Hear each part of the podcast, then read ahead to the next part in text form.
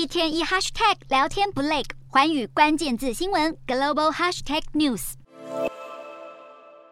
超市一片黑压压，明明还在营业，乌克兰民众却得摸黑买东西。俄罗斯近来锁定轰炸的就是能源设施，在冬天就快来到之际，让乌克兰陷入能源危机。乌克兰总统泽伦斯基火大表示，在十九号又有三座能源设施遭到俄军摧毁，西部的火力发电厂也遇袭。泽伦斯基指出，乌克兰在一个月内就击落两百三十三架俄罗斯动用的伊朗制无人机，但现在情况严峻，乌克兰要开始实施全国限电。但他也不忘喊话，表示无论敌人有何行动，乌克兰都会。保护自己，来到首都基辅，警报声再次响起。当地民众往地底下移动避难，现在不只要与黑暗共处，躲到地下通道的生活也再度重现。但不少人已经习以为常，尤其是来自战区的民众。而受到西方空前制裁的俄国，虽然还不打算收手，但并非毫无所伤。有俄国媒体披露，俄国从中国取得的晶片故障率高达四成，远高于俄乌战争之前的百分之二，这让俄国电子商品制造商感到相当困扰。但普丁也不是省油的灯，已经与土耳其总统埃尔段达成协议，要在土国设立天然气中心，要透过土耳其将俄国的天然气输送至欧洲。而这是否可能打乱欧盟对抗俄国的能源布局？以及欧洲自身的团结